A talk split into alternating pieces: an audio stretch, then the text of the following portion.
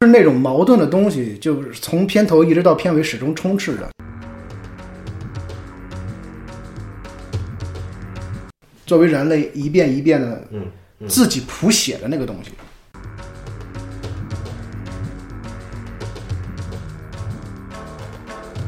其他最卑贱的人的那种渴望和信仰，是改变他的态度的嗯原因，而不是耶稣自身具有的某种神性改变了他，感召了他。嗯，所以我觉得这个东西就更现代。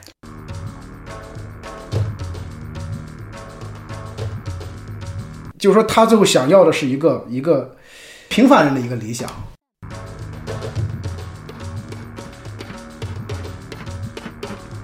然后当那一幕的时候，我觉得上帝都要把他们赶出来嘛。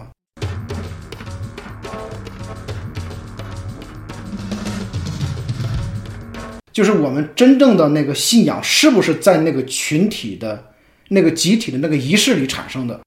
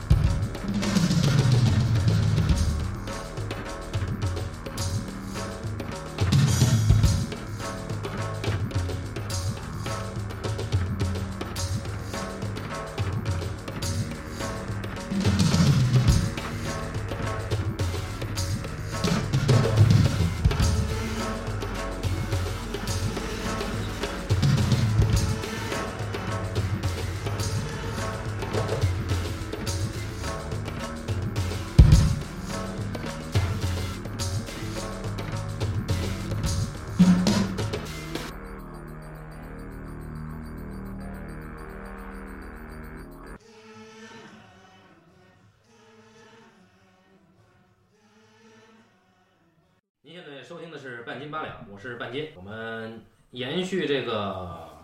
信仰题材电影的专题啊，我们今天呃聊一聊这个马丁斯科塞斯导演的呃之前久远以前的一个作品，叫啊是做第一部吗？这个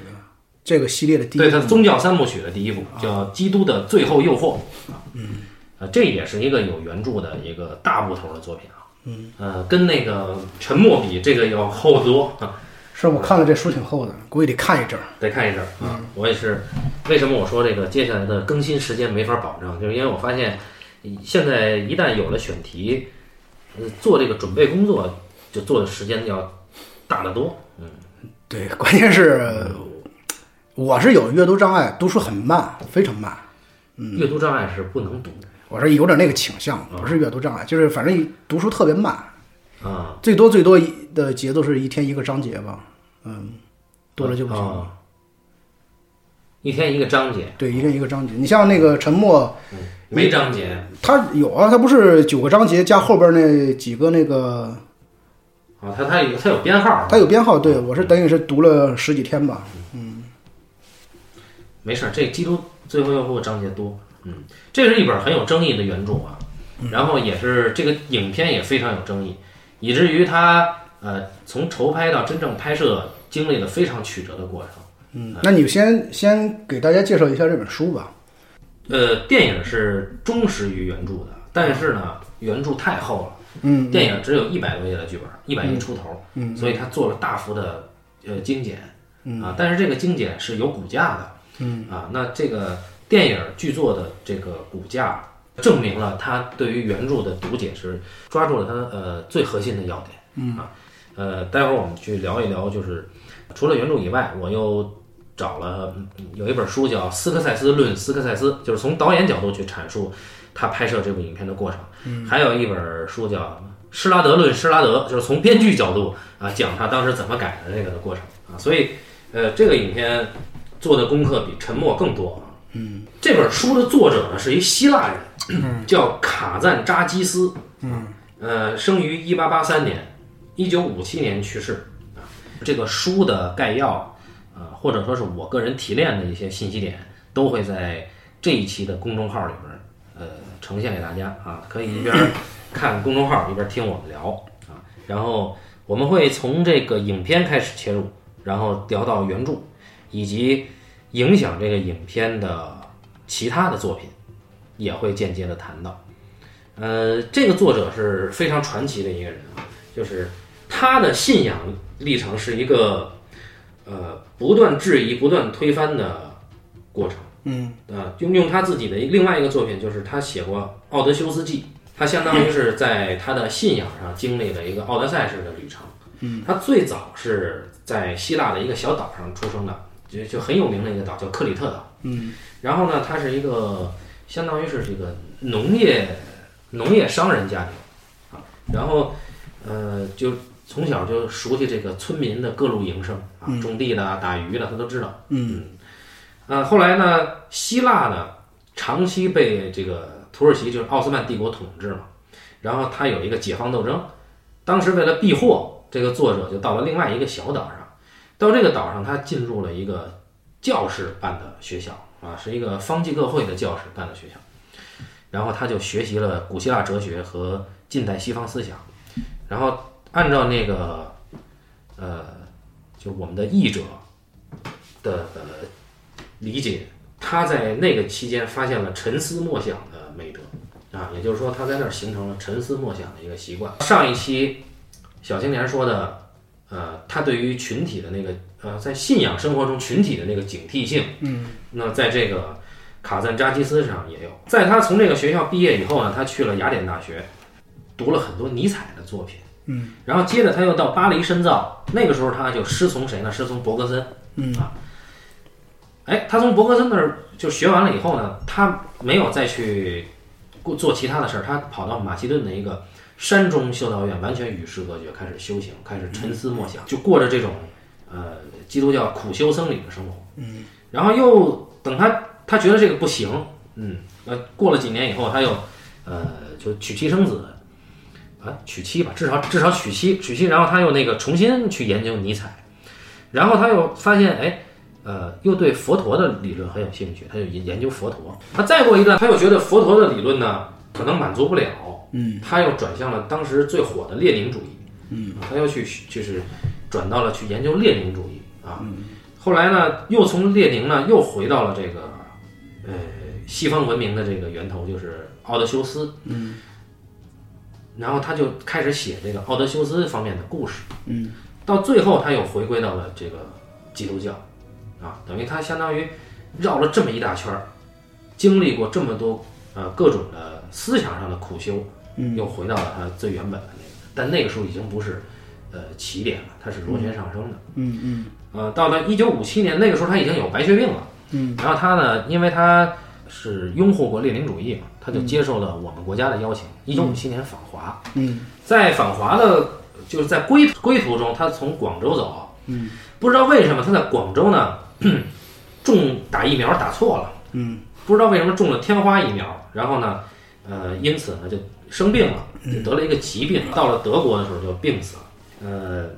按照这个译者董乐山先生的说法，卡赞扎基斯这个写的这个耶稣啊，就这本这本原著啊，耶稣是一个尼采式的超人。嗯啊，那这个待会儿我们会呃从原著和影片嘛去剖析，基本上影片是沿袭着原著走的，原著的精神啊是一个自由人的原型，他并不是说啊我天命所归就就怎么样就接受了，他不是这个意思啊。然后这个影片就比较曲折了，嗯，这个影片啊，首先不是马丁斯科塞斯自己发现的，嗯啊，是他的那个同事推荐给他的这个书，他读完以后，他觉得我操，就给他非常大的震撼。他说他希望永远读不完这本书，嗯啊，就他不是跟你一样，他不是读的读的 慢，啊，对，他还他觉得非常动人，嗯然后呢，他他从小啊，他在当地的那个教会去就做那个呃修士的辅祭，嗯啊，他去做辅祭，然后嗯，他曾经立志当一个教师，嗯啊，就马丁说他最理想的职业是传教士，但是他那个做了电影导演呢，他就把这个放下了。可是他看到这本书以后，他决定一定要把这个拍出来，这是对他人生理想的一种实现。嗯啊，所以他对这个影片，呃可以说是就像，呃，这个原著里的耶稣，呃，接受天命的那个过程，但它比那个还要更顺理成章。然后我们来聊聊马丁跟这个影片的关系，这都是作为背景啊。嗯嗯，他因为他从小就接触教会这个信仰生活，嗯啊，每周六上午他都在这个弥撒仪式上去帮忙去。他对于宗教的认知呢，除了这个耳濡目染之外呢，他的他有一个宗教观，他说，呃，在古代呢，宗教基本上都是引发战争的原因啊，就是造成了无数人的牺牲。事实也是如此。对，然后他说，直到耶稣钉上十字架，他他认为这个有改观了，就是宗教是是通过这件事不断地在文明化的，嗯啊，但是呢，他认为宗教的这种呃信仰和传播是有一种流血的原始本能的，嗯嗯嗯，也就是说有那个呃暴力和牺牲的那种原始本能的啊，呃，他觉得这是我们潜意识的一部分，所以他他在呃，我们都知道他的著名作品《出租车司机》，他说出租车司机那个特拉维斯是一个旧约人物， 哈，就是为了改过向善，唯一的办法就是祈求上帝降祸，那这是旧约啊，那要像摩西一样，哎，对，当这个，但是我们知道，这个基督的最后用货呢，讲的是新约的创立嗯，啊，就是说上帝要改写这个律法，或者说上帝要重新诠释这个东西。对，啊，然后耶稣去承担这个任务。马丁的意思呢，就是说，从一九六五年开始，因为越战的原因，嗯，美国进入到一个与与之前不一样的时代，叫做良知时代。嗯，他说神的讯息有必要加以活泼化，让每一个人都知道。嗯，所以他认为这个这本原著就是能够做到把，呃，就是人之子，这个这个原原本本的始末给它人格化。嗯啊，那么这个影片呢，一开始是被大公司支持的，最早预算有一千二百万美元，一度增加到一千六百万。但是在这个影片筹备的时候，他都去以色列看景啊，嗯，以色列的什么总统都很重视。但是呢，这个消息一经散播，在美国就抗议的信件就把那个制作投资公司的这个信箱都给塞满了。嗯，呃，迫于压力，这个美国的资方就不敢做了。那就求助于外国嘛。法国当时有那个密特朗政府，它有一个文化扶持政策，专门去扶持被本土迫害的这个 电影人啊，或者说是不被本土支持的艺术电影。嗯，本来有机会就是沾沾光啊，但是法国的那个时候的抵抗声音也起来了。他们当时美国和法国那个都叫基本教派啊，具体是什么教义我也不知道，反正就这基本教派是反对这个马丁改编这个这本啊颇有争议的作品的。嗯嗯，然后在此之前，也就是我们有可能在往后的专题里边聊到的《万福玛利亚》这个作品，在法国引起了非常大的争议。嗯，就葛达尔的这个作品，这个争议就一直延续到一九八五年，所以这个影响到了马丁这部影片的投资，所以又一次就就没没戏了，就就搁浅了。嗯， 那就直到到后来，他是一个偶然的机会，又重新被那个好莱坞呃权力中心看中，嗯啊，就开始以最低成本去拍摄，嗯那么这个影片就非常的曲折。马丁最早就是在这个影片立项开始的时候，他就就想到是让那个施拉德去去写，施拉德是做那个呃出租车司机，嗯，后来那个《现代启示录》改编都是他。啊，然后以施拉德的阐述，就说这部小说最抓人的地方就是一个想法，叫做这想法叫不情愿的上帝。嗯啊，就是说这个这个主人公是他妈上帝强加给我的，我他妈不想这个。就被逼无奈。对对对对对，我他妈一开始都是对抗这个宿命的，嗯啊，所以他觉得这是最抓人的地方。嗯嗯，那我想这这一点，呃，大多数读原著的人一下就能有就能抓住啊。那那但是原著它实实际上它从一开始，呃，木匠的儿子耶稣，嗯，呃，开始对抗这个使命，嗯，然后到后来慢慢去接受这个使命，嗯，啊，最后去完成这个使命，这个过程。它展开了整个呃当时那个呃以色列周边的所有的这个人情风貌、群像，它展开的太多了。嗯，那怎么怎么从这里边去抓住这个，最后就能提炼到一百页呢？嗯，编剧的意思就是说，从这里边去挑。嗯，他挑什么呢？他挑这个耶稣的内心挣扎、啊，就上帝要我做什么，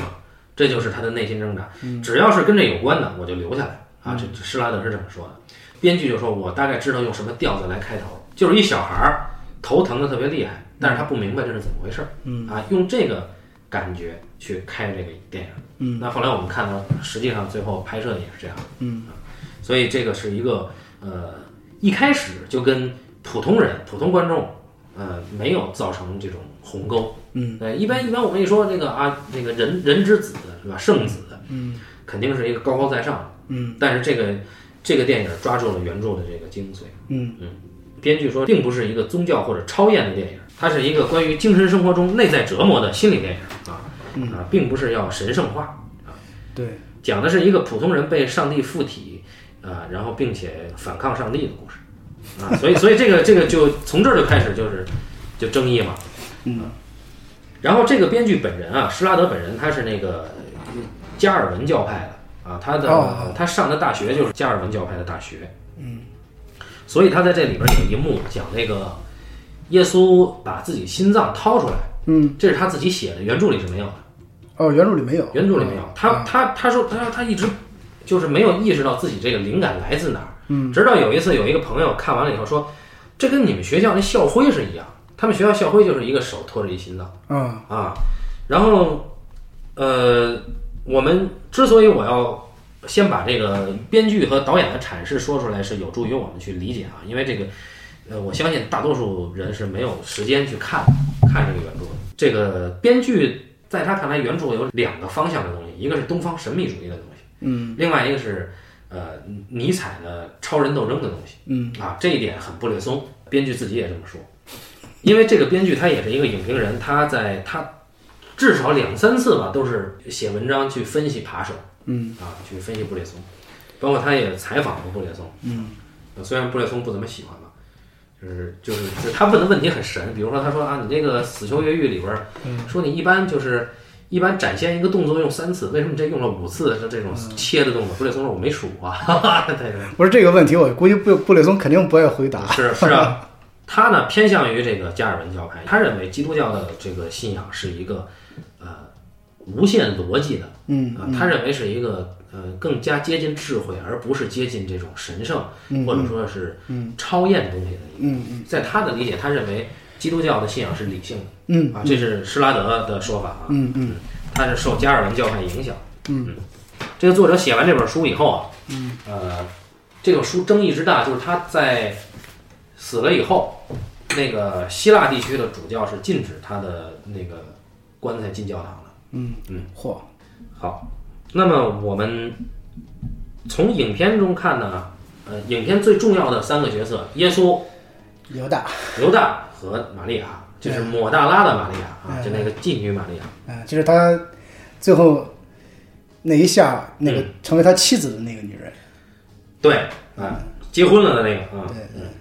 呃，然后原著里边呢，那就呃人物就很多，但是最重要的也是这三个人啊，当然还有那个耶稣他妈，就是啊，就是后来的圣母玛利亚，嗯啊，然后还有那个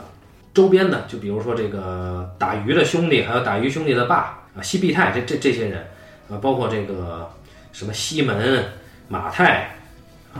雅各这些人他都写了，哎在这个原著里，我们看到这些被后来被封圣的门徒，嗯，就一个个都是跟我们我们生活中的人一样，就满身的毛病，嗯啊，而且都一个比一个脆弱啊，只有一个人是不脆弱的，就是犹大。犹大一开始是以一个杀手的身份来啊嗯犹大巨牛逼，我操！从一开始就是他刺客，对，在这里边儿，犹大的在原著里边儿，犹大的出场就是一个特别牛逼的出场，就是他一开始好像是一个盗贼吧？他呀，在原著里边儿，他他是一个呃专门儿刺杀那个罗马、军官、罗马人的，啊，因为他们他们国家是被罗马统治的嘛，嗯啊，以色列是被罗马统治的，所以他是那个反动组织，叫做奋锐党啊，犹大是奋锐党，还是一个这个中层干部啊，就后来那个巴拉巴是犹大的下属，哎，你像犹大多牛逼啊，然后这这人出场就是红胡子，然后就怒发冲冠，特别愤怒的一个形象啊，嗯但是呢，犹大呢又最早发现了耶稣身上这个与众不同的那些东西。嗯，呃，所以我们要聊呢，就先从影片开始切入。我记得你很早的时候你就跟我提过，你看过这个电影对，啊，而且还看过不止一次，是吧？是啊，最早的时候，那时候我妈刚信教特别有意思，那时候还是那个看那个碟，你就你就给你妈看这个，不是不是啊，是那个他们教会会会给他们那种那个就是基督就是耶稣受难这个电影，不是国外拍过好多版吗？对，有那种 BBC 纪录片的那种那种真人演绎版的，哦，然后还有那个挺早的时候那个谁那版那个梅尔吉姆森，呃斯皮尔伯格导的那版是不是斯皮尔伯格还是梅那谁梅尔吉姆森，梅尔吉普森就吧叫？耶稣受难，啊，对对，耶稣受难就是那个演那个谁，你说那个那个女的是那谁，就特性感那个《西岛米的传说》那女主角。莫妮卡贝鲁奇啊，对，莫妮卡贝鲁奇演的是那个谁，演那个妓女嘛。啊啊，演他演抹大拉的玛利亚啊，对对对对，就那个算是一个大片儿了吧。嗯然后在那之前，我妈看了，让我看的都是那种，就是那种，就每次回家那时候，那时候我还是呃学习的时候，还没上大学之前嘛，回家我妈就呃兴冲冲的拿出那个特小一影碟机，然后说说你你就按照我那儿看。看那个，你看那个，就是那个《耶稣受难记》啊你得了解基督教嘛。嗯就这里边有一有一有一天有一个特别有意思的插曲，我我讲给你听一下啊。嗯就是就我妈那时候特别的呃虔诚，啊已经到了有点那个特傻的那地步了，你知道吗？然后呢，完了有一天我们俩我们我们俩就在那儿看那个就是这个就等于是类似于它是那种。就纪录片式的那个《耶稣受难记》那种的啊等于是真人演着，然后有话外音播讲那种的。结果呢，那个到了最后那个耶稣复活的时候，嗯，然后他不是从坟墓里边儿那个复活，他那个门徒都在那个坟墓里边儿找等他嘛，啊啊等到了之后呢，然后这时候那个耶稣就有一个圣光，他就在那个那个坟墓的洞口出现了，啊复活在那儿之后呢，所有人就开始跪地祷告嘛。啊然后这个时候我们家那个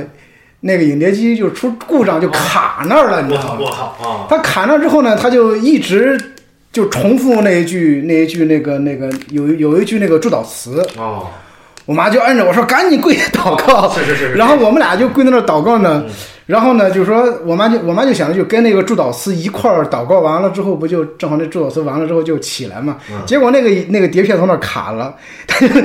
一直说那个祝祷词，然 后我俩就就就跪那儿，然后呢，我就偷着瞄我妈一眼，然后我妈就就特虔诚在那儿跪 哦着，然后呢，我就过了以后，我实在忍不住你了，把电源拔了我就起来把那个电视关了。啊！我妈说你怎么关了呢？我说这，我说这个，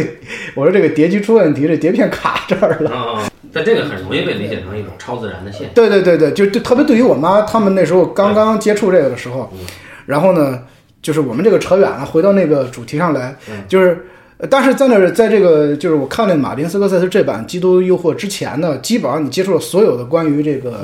耶稣受难的，包括那时候我们学画的时候看到所有的，包括当时就是前苏联的那些画家，啊，就是画写实的现实主义题材的画写实的，不是也有画那个耶稣受难的吗？嗯，包括欧呃欧洲那些国家的那些艺术大师们，所有的耶稣，他给我们的一个呃普遍的一个认知，他都是把他神圣化的，就他其实不是一个普通的人，嗯，然后他自然也是削弱了他那个人的情感那部分嘛，就是因为他是一个神的代替品嘛，嗯，所以说他就没有没有他的情感，没有痛苦，嗯，就完全就是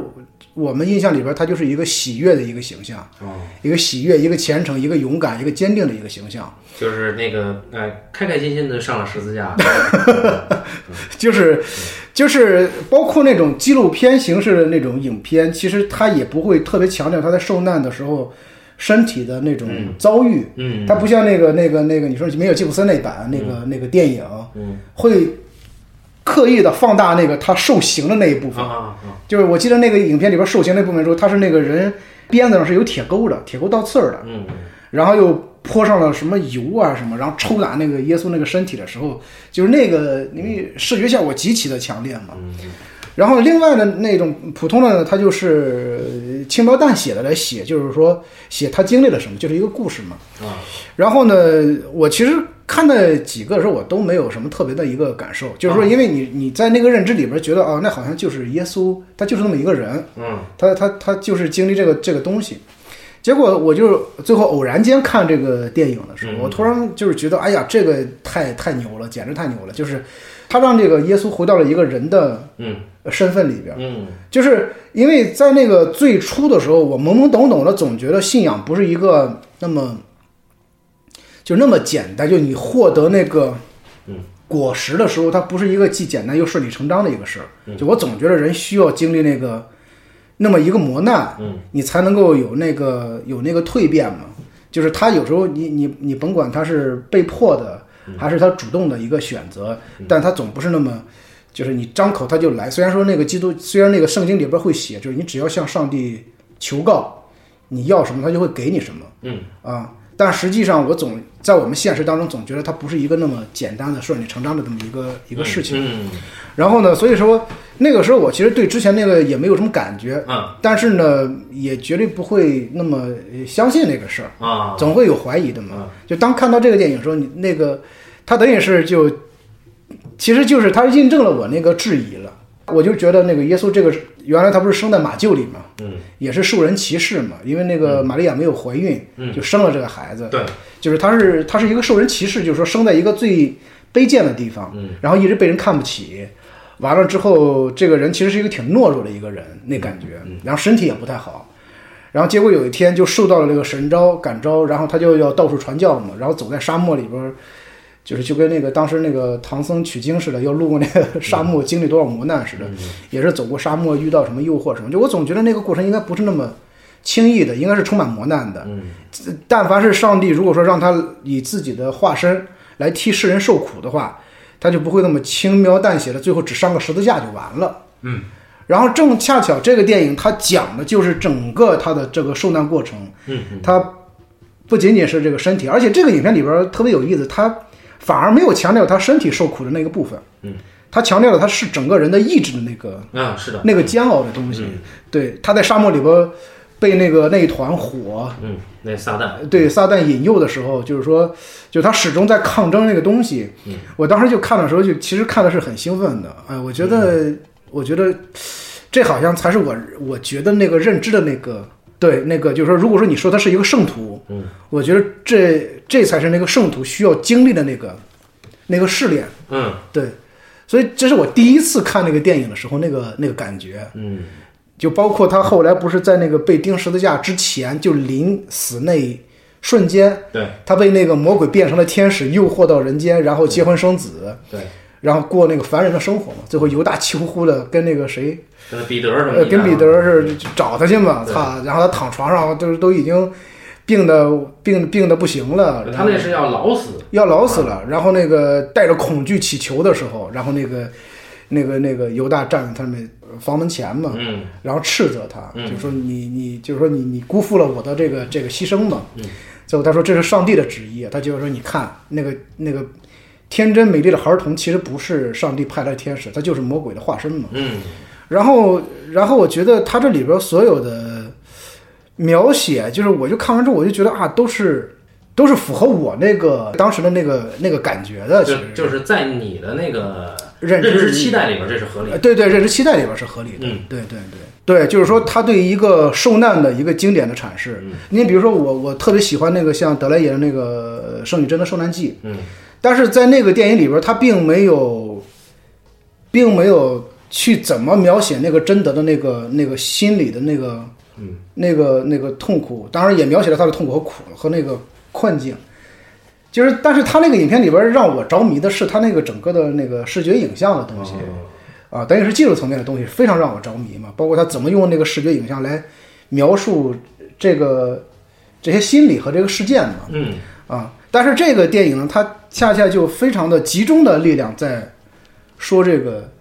耶稣的内心的这个嗯嗯这个反应。就你当时你看的时候，我觉得我操，这哪是人们印象当中那个耶稣的形象？这不就是一个，就是又胆小又懦弱的这么一个一个事儿逼嘛，就是一个， 就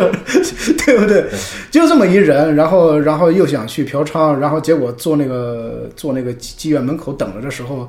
然后就一个劲儿的，就是说这他个他说我是来取得你原谅的，啊呃，对，一个劲儿喃喃自语什么的，然后他就那种那种，就是那种矛盾的东西，就是从片头一直到片尾始终充斥着，就是你你就看见这个人，他始终不是一个坚定的一个嗯角色，其实，嗯这就像那个导演他说，他希望通过改编这个小说，呃，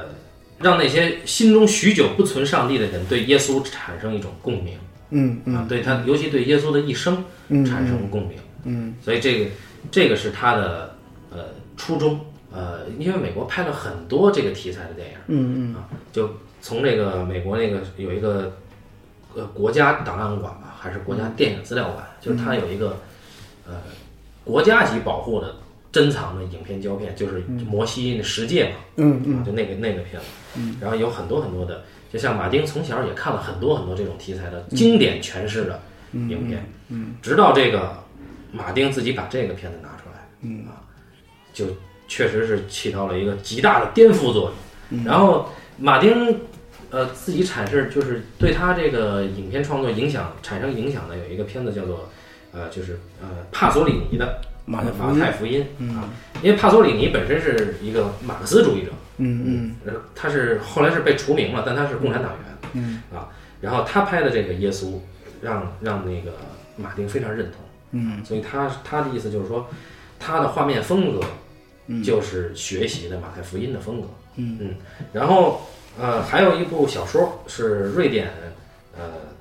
获得诺贝尔文学奖的那个作者的一个小说叫《巴拉巴》，嗯啊，这个小说给他很大的震撼，嗯，巴拉巴是谁呢？巴拉巴是我们知道耶稣在上十字架的那一天是、好像是逾越节吧，嗯嗯，然后那天是，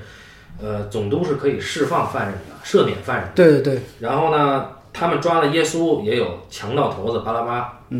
释放了巴拉巴。他就问说：“你们要我放谁？”反正至少在《基督的最后诱惑》里是这么写对的。对对，你们要我放谁？然后大家说我们要巴拉 巴，然后就把耶稣钉上去了。那这个瑞典的这个小说是写巴拉巴，嗯，也就是说他从哪儿开始呢？从巴拉巴被赦免的那一天，嗯，他看着耶稣被钉在十字架上，然后他不明白为什么耶稣替他死，嗯然后他就这个困惑伴随了他的一生，嗯啊，他一直在探索为什么他能够获得赦免。嗯啊，但是这这里边真正我读完这个，我我非常喜欢这个小说，我读完这个很打动我的，就是说巴拉巴这个人是一个，他是一个恨的产物嗯啊，就是他的父母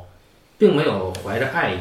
就是一一一种呃发泄，然后把他生出来就扔了，嗯，后来他也不知道。就是在在一次这个他的行凶过程中，他杀死了他的亲生父亲，他也不知道。嗯，反正他一直都是一个恨的产物。他直到被抓到，耶稣替他死的，他释放了以后就跟以前不太一样，就他不他不太明白为什么，嗯，然后他就去，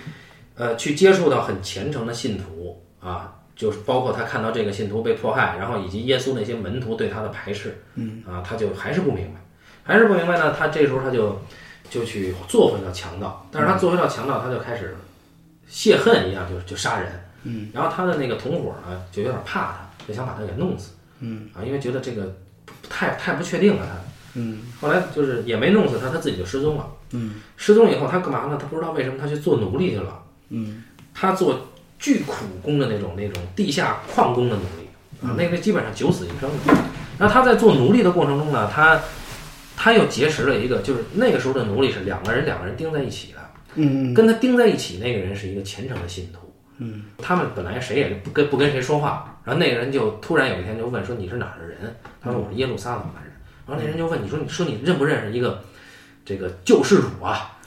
他说我是他说我见过他。我操，那你认在在你见过什么时候见过他？他说他被钉上十字架的时候见过他。嗯，完了那一下就那个信徒就每天缠着他让他讲这些事儿。嗯，但是巴拉巴就是极其的自我轻贱。嗯，他觉得呃他没有必要把他是为什么能够看到那个时候的耶稣的原因说出来，他只是告诉那个人他看到了耶稣，嗯，然后他也，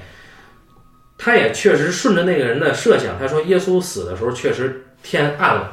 嗯，啊，他说他见到耶稣的时候也确实被那个光晃得睁不开眼，嗯，但是他没说，其实是因为他在地牢里关太久，刚出来见到强光啊，因为他那个耶稣那光一下就没了，嗯，啊，那也就那个。他被钉上十字架的时候就按了一下也没了，嗯啊，但是他没把那些事情说出来，嗯。后来呢，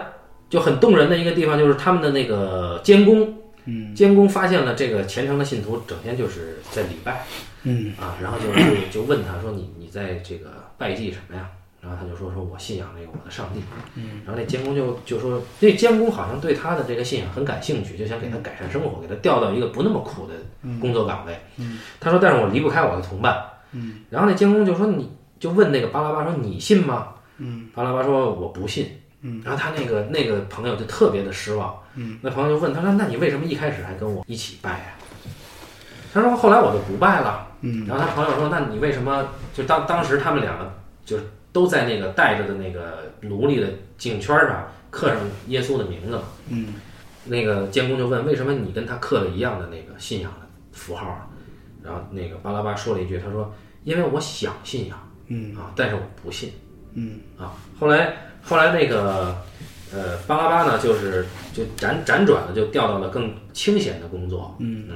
然后呢，就作为作为奴隶呢，他又跟着这个监工调到总督府，后来跟着总督退休，回到了那个罗马。嗯回到罗马以后，他等于他相当于他就是一个普通的奴隶，他有的时候也能出来散步。嗯，有一天晚上呢，他就听到有这个信徒、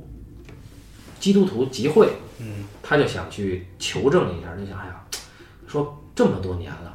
我还是想明白为什么上帝替我死，就是耶稣为什么替我死。于是他就参加那个集会，嗯可是到那儿以后没有看到有人集会，他就听到有这个基督徒放火。嗯他有时候他的愤怒就被点燃了，就一直以来他对于自己的愤怒，嗯，他对于这个呃奴隶的愤怒，然后他对于这个包括他不理解耶稣这件事儿的愤怒，然后他对于他一直也谈不上爱，但是他一直很在意的一个特别卑贱的一个女信徒的死的愤怒，他把这些愤怒就全都发泄出来，他就把那个罗马给点了，嗯，结果他本来以为是他帮着那些信徒点，最后抓起来的时候，大家就就就说只只说是这个巴拉巴策动了这次这个纵火， 然后他就成了一个那个基督徒里边的这个代表人物，啊最后要把他钉上十字架。哦嗯，然后这个时候呢，他又邂逅了那个彼得。嗯啊，就彼得这个时候已经变成一个一个特别有修养的一个 老先知的角色，然后，那彼得就是意思就彼得还是不能原谅他，嗯啊，因为就是大家说巴拉巴就是这就是那个被释放了的巴拉巴，就是耶稣是替他死的，嗯，所以信徒并没有接纳他，然后他最后他是被作作为一个狂热的基督徒纵火分子给钉上十字架的，嗯，在那一刻他就他面对着黑暗说说我就把把自己交给你了，但实际上他不是对上帝说的。所以直到死，他可能还是没有那个信仰嗯，啊。这就是这么一个故事。我听你讲，我觉得这是一个特别特别动人的一个，但更有趣的是，这个译这个翻译翻译的很好啊。然后，呃，这个译者有一个译序，他阐释这个作品的时候，他批判他说：“你这个作品啊，调子太阴郁，嗯啊，就是看不起人民，忽视了群众的力量。啊要知道群众有这个自觉性，有智慧啊。最后，群众应该能够夺夺取这个。”呃，这个改善生活啊，带带来更美好的明天。实际上，他说的这跟原著表达的这个正好相反，因为巴拉巴就是一个群盲里边的最最普通的一个人，嗯嗯啊，呃，他的那个困惑就非常动人，因为他正因为他不明白，嗯，我们才能够认同他，对，对吧？如果他明白了，然后正因为他的那个，虽然他外表很凶悍，嗯，但是他从那天回来以后，他展露的那种犹疑和脆弱就很动人，嗯包括你说的他那种自我轻贱的，对，对，对对对，有一个兔唇的女孩儿，她曾经强奸过那个女孩儿，或者说就是半强奸吧。然后那个女孩儿就特别惨，就连衣服都穿不穿不整齐的那种，就虔诚的信仰上帝，她都甚至都不敢让上帝就把她的兔唇变好，但她就是信仰上帝。然后她就去，她也去跟着那个三天以后等这个复活嘛，她就说那个。明显这个墓穴呀、那个里面被那个信徒早就移空了，根本没人复活，是信徒做的手段啊，就是让你相信已经复活了，但是你看不见啊。然后，但是那个女孩就坚定的相信复活。她说，就在那次，她跟那个女孩看这个复活的回去的路上，那个女孩第一次跟他说了一生里边最多的话。她以前他们两个就是做的时候基本上没怎么说过话。她就问那个女孩，她说：“你觉得这个这个为什么信仰能让我们变好？他说，因为那个它能让我们彼此相爱。嗯，然后这句话就刻在他脑子里了。嗯，后来这个女孩呢，因为跟着那个其他的门徒一起就说这个耶稣复活，就被其他人给举报了。嗯，举报了以后呢，就她最最弱，最容易被抓住，所以大家只抓住了这个女孩。嗯，那其他的人呢，就要对她动刑，就给她挖一坑，然后往里扔大石头，就给砸死。嗯嗯然后当时这巴拉巴就很愤怒，他就把那个举报这个女孩领头的那个人就给暗杀了，就在当时他也在砸他的现场，嗯他就暗杀了，暗杀了，但是他也没干别的，他就只暗杀了这个人。嗯然后等人都散了以后，他就把这个女孩的尸首给嗯搬搬走了，搬到一个那个他知道的这个女孩曾经就是夭折的一个小孩的葬身之处。嗯他一路一边搬着他，一边就骂上帝，就说你为什么？意思就是你为什么沉默？就对于这样一个人，替你去死，为什么你沉默？他说：“他说我自问我比耶稣，我比上帝强得多。虽然我办的也不是什么光明正大的事，但我至少杀死了那个人，我过瘾了。”嗯啊，所以就是他的那个他的这个行为也是很卑贱。你看，看似按理说杀一个人应该挺快意的，但是你看不到这里面就是写这个人的快意，特别宿命，呃也特别聪明。特别宿命。这个芭芭拉，他到死他也不明白，嗯，为什么他能被赦免，嗯啊，但就因为他他不明白，所以我我很推荐这个这本书这个回头我要好好看一下啊，售价一块一毛五啊，啊，实价不是那么 对对对对对啊啊，然后这个这这就是说到这个影响斯科塞斯创作的小说、啊，然后当时斯科塞斯实际上是想找这个马太福音的那个美术设计，就是服装设计，说太忙了，我没法给你做服装，说我推荐你去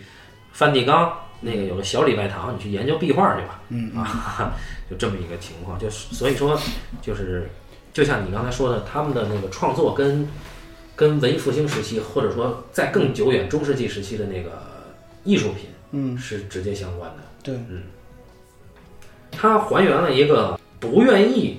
嗯，接受我是人之子这个使命、这个宿命的人。他他是一个，其实还是一个在跟宿命抗争的。 尼嗯采呃、是，就是你说芭芭拉，就是呃马丁斯科塞斯受芭芭拉影响很大嘛，嗯，然后就是你可以呃明显的感感觉到，就是说，就是他那个电影里边那个那个耶稣的形象，你感觉有没有特别像这个巴拉芭芭拉的一个反面？就是、嗯对吧？就是他，你看芭芭拉是一个是一个激烈的冲突的，然后对充满暴力的，对然后又又又他有疑惑，但是他有他坚定的那种那种决绝的东西嘛。对，然后呢，那个耶稣正好是一个完全相反的一很个，很孱弱。对，很孱弱，然后充满了疑虑，然后忧心忡忡的，哎，对，这个巴拉巴里边就写到，他眼里的耶稣就是一个没精打采的，然后钉在十字架上，连这个就好歹旁边俩个钉俩人钉在十字架上还叫唤，嗯他连叫唤的力气都没有的这么一人，他这不明白这人怎么就是传说中的救世主呢？就是就是你看到他就是马丁斯科塞斯他喜欢的和他和他最后创作的这个人物都是一个充满了嗯，充满了宿命的那种人物，包括我们上期讲的那个《沉默》里边那个司机也是，罗斯基，罗斯基也是一个充满了一个就是宿命宿命感那种人。嗯，就是你你感觉这里边就我们惯常的对耶稣的认知，他是一个一个决绝的、坚定的、充满了智慧的这样一个人。嗯，但是你看到这个这个这一版的电影里边对耶稣的描述的时候，你会发现他他是一个就是一个，你就觉得他怎么会成为一个对，怎么会成为一个一个神的一个化身呢？就是你你你完全就是没有办法想象，就是他好像比一般的人更加的更加的脆弱那样。嗯，因为这个故事不用讲，他他这故事大家都知道，就最后他那个上了十字架，对啊对对但是这里边要谈到的是，他这个诱惑到底是什么？因为他对题 目叫《基督的最后诱惑》，对对对，他这诱惑就是其实非常的呃平凡，就是耶稣对他就渴望做一个正常人，对世俗生活，对，就享受天伦之乐，对对啊，嗯，所以就是一开始耶稣呢，虽然说他他对抗了人之子的这个使命啊，嗯，但他也不愿意直面自己啊、呃其实就想要这个天伦之乐，他也不直面这个，对对。其实怎么说呢？我觉得就是就是我们我们可以这样，呃，比较调侃的说，你看耶稣在里边特别像一个工具人嘛，对，是吧？嗯，然后呢，他他连推带搡的，然后就走匆匆的走完了这一生。嗯你会发现到到到到头来，就是对他最大的那个诱惑，嗯，就真正您这一路魔鬼一直诱惑他，结果最后真正诱惑他的精神是一个世俗生活。哎，然后，但是他在那个世，就是他那个世俗生活的梦境里面，我们看到了其实有战争出现，然后那些、嗯那些士兵焚城了对那些士兵焚城，然后掠夺村庄的时候，他被他也被裹挟的那些逃窜者当中，然后躲藏嘛，嗯，然后变成了一个懦弱的一个那样的老头嗯儿，老头儿，然后你会发现，其实就是说这个，就是你他其实我我我总总总是那个呃，可能过度的揣揣度啊，那个里边嗯儿它有它的一个意义，就是呃，当耶稣受到那个诱惑的时候，你需要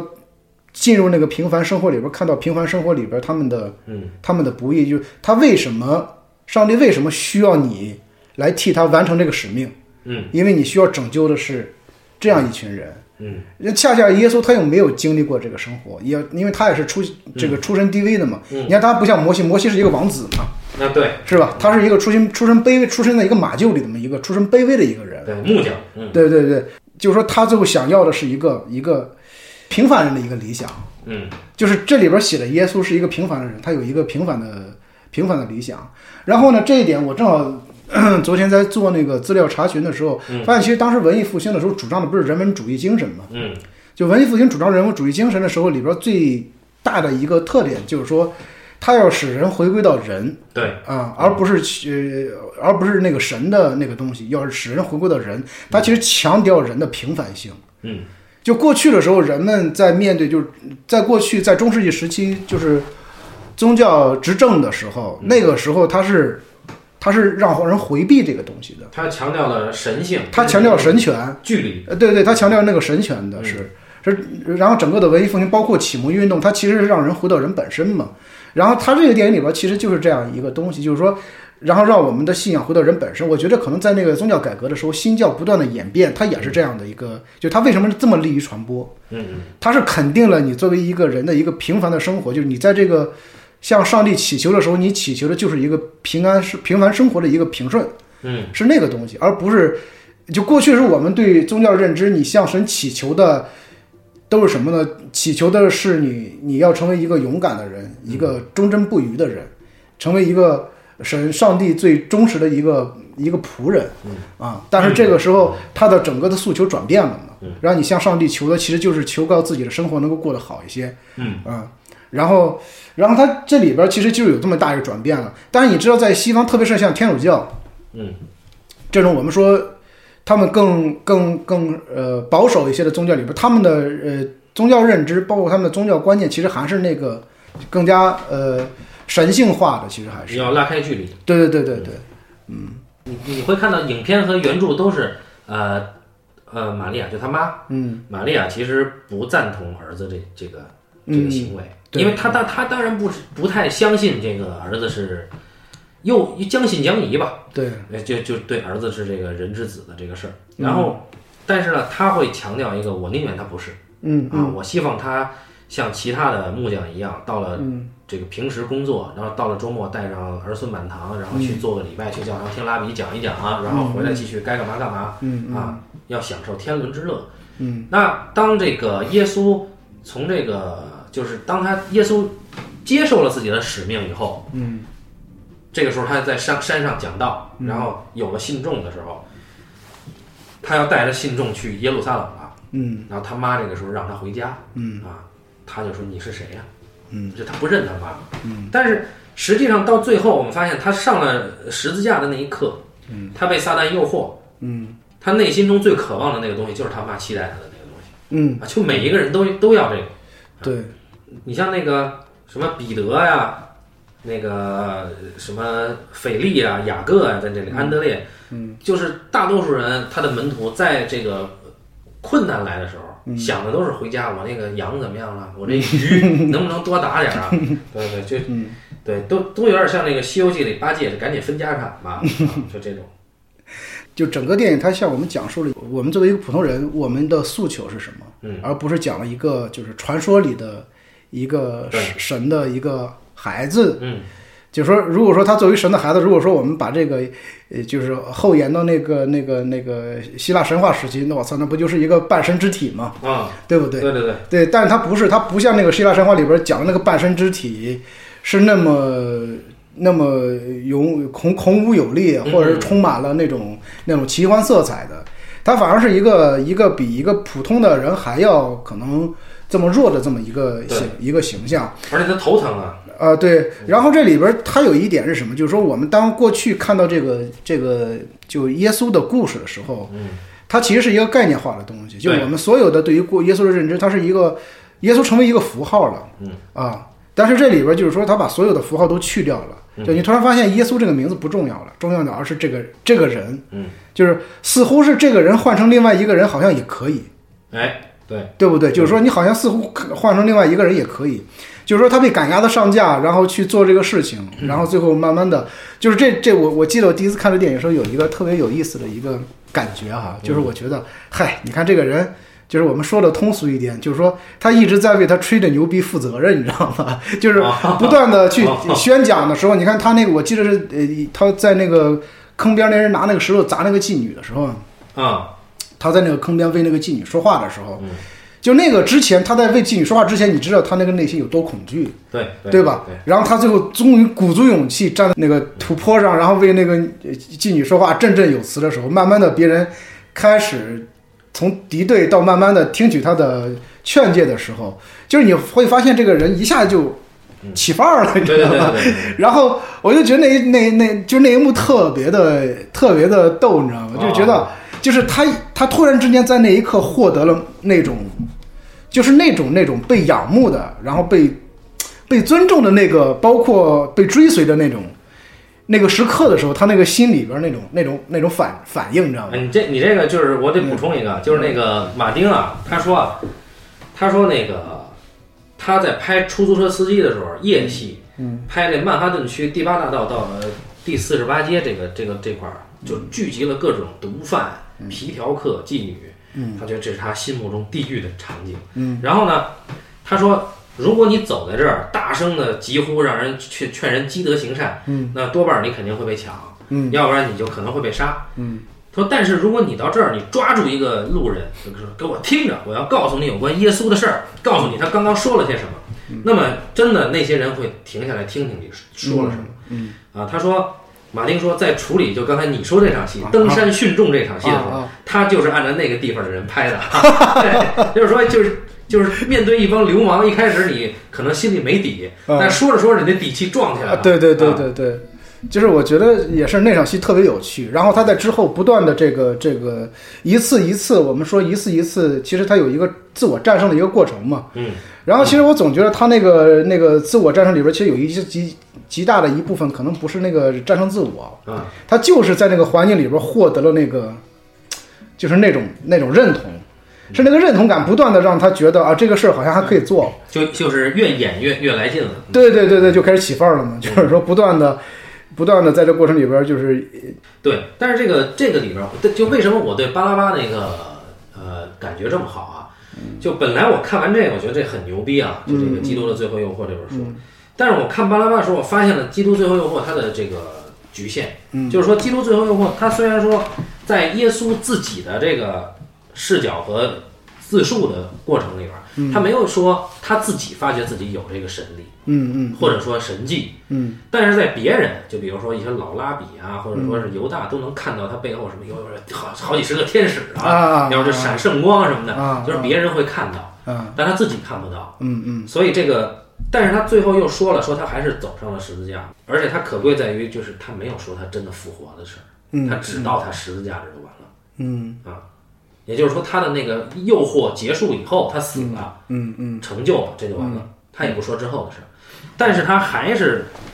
还是间接的给了这个人，他就是一个天选之人，嗯啊。但是巴拉巴没有，巴拉巴他是用这个低贱的一个强盗头子的视角，他就、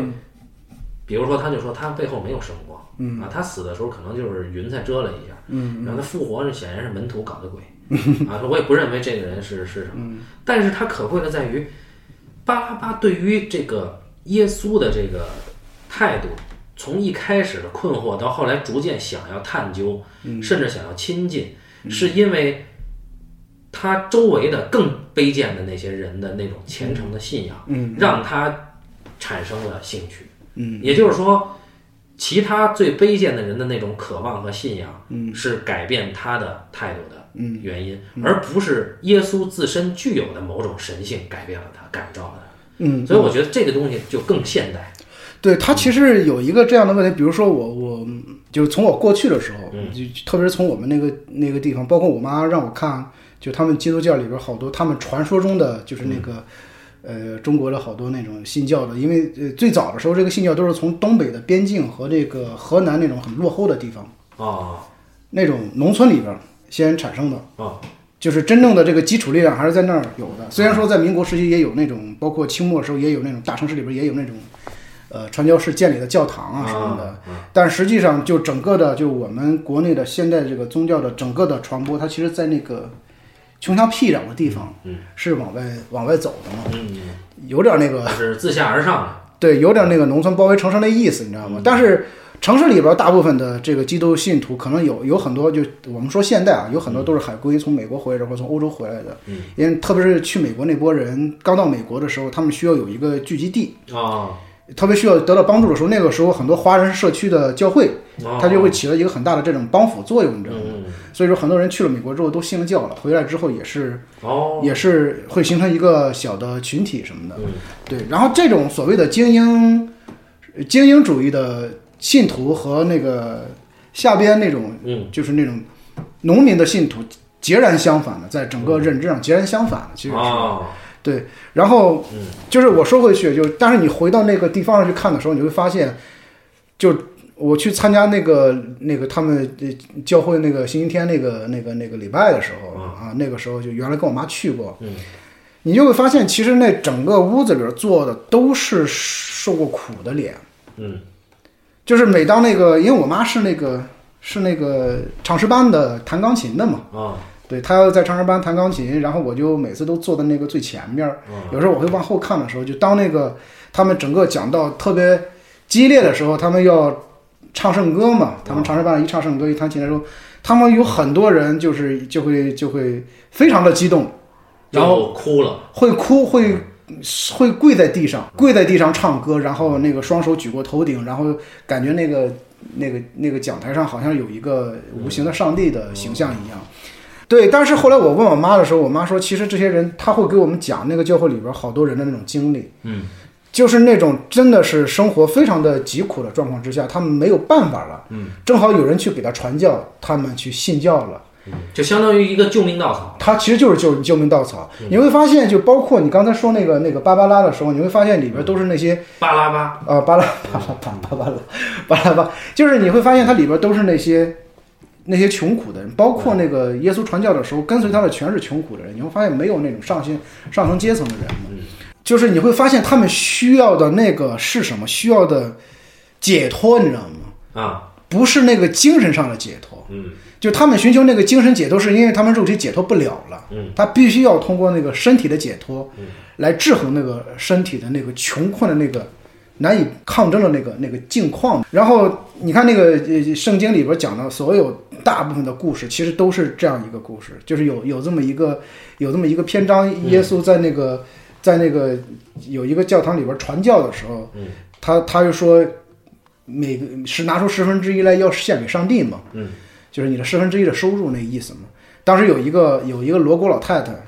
拿出了她的一个钢镚来，好多人就会嘲笑那老太太。你看她才拿出一个铜板来，然后耶稣就给她治治好了她的驼背，嗯就并且说说你她拿的虽然是一个铜板，但这一个铜板是她所有的积蓄。嗯然后有时候我就听到这个故事，我其实会在揣测，就是说嗯这个背后的他要讲的是什么意思呢？那你觉得他讲的是什么？就是就是就是从我的揣测里边，我觉得其实我不是说呃上帝在告诉我们什么，啊而是这个这个这个驼背的这个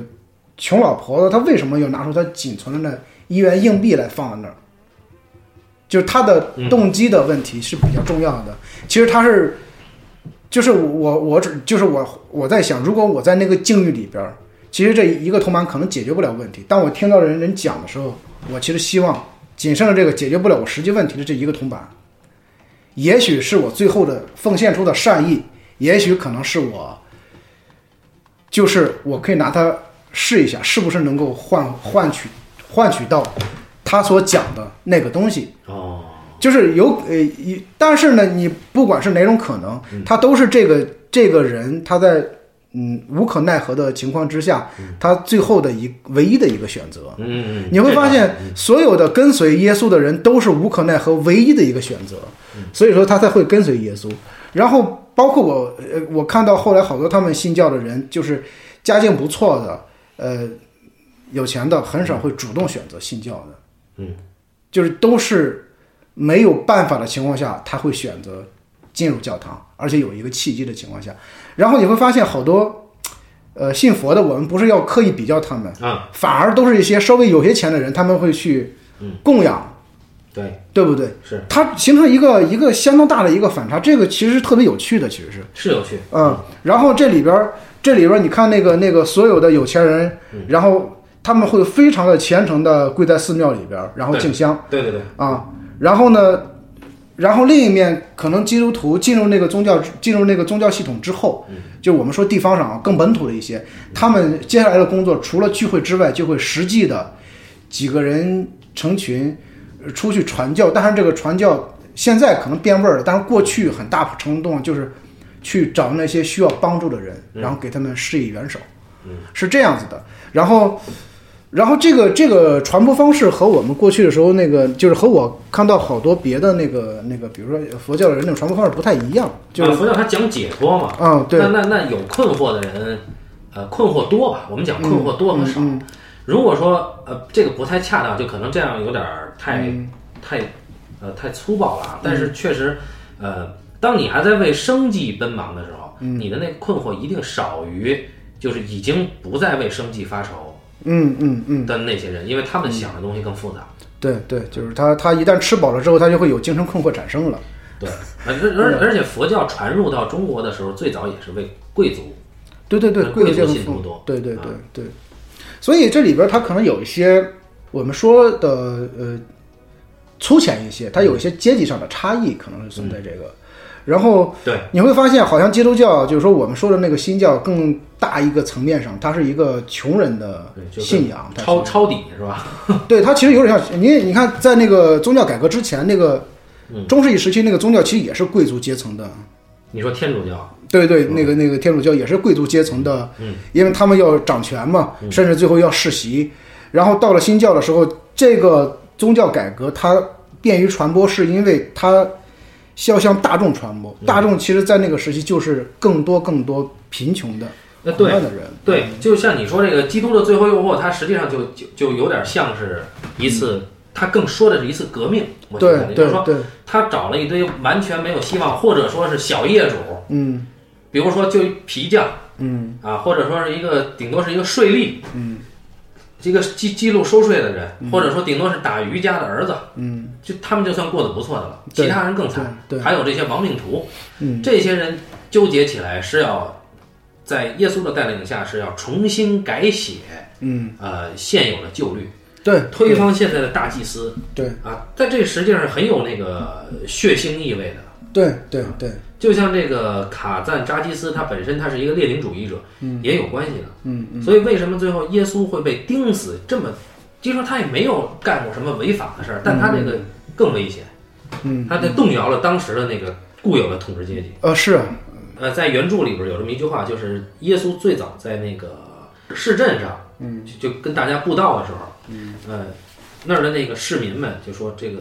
耶稣周围就听他的、信他的都是贫民窟的穷人，嗯，他说他们这是要造反 啊，